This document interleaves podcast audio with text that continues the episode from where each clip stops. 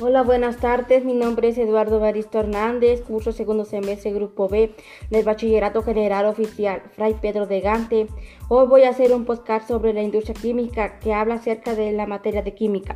La industria química es un proceso de transformación con operaciones conexas como la de extracción, filtración, extracción y cristalización. Se lleva a cabo desde materias primas hasta tener los productos finales. Las materias primas se pueden obtener desde plantas, animales, minerales y sales orgánicas o también directamente de la naturaleza.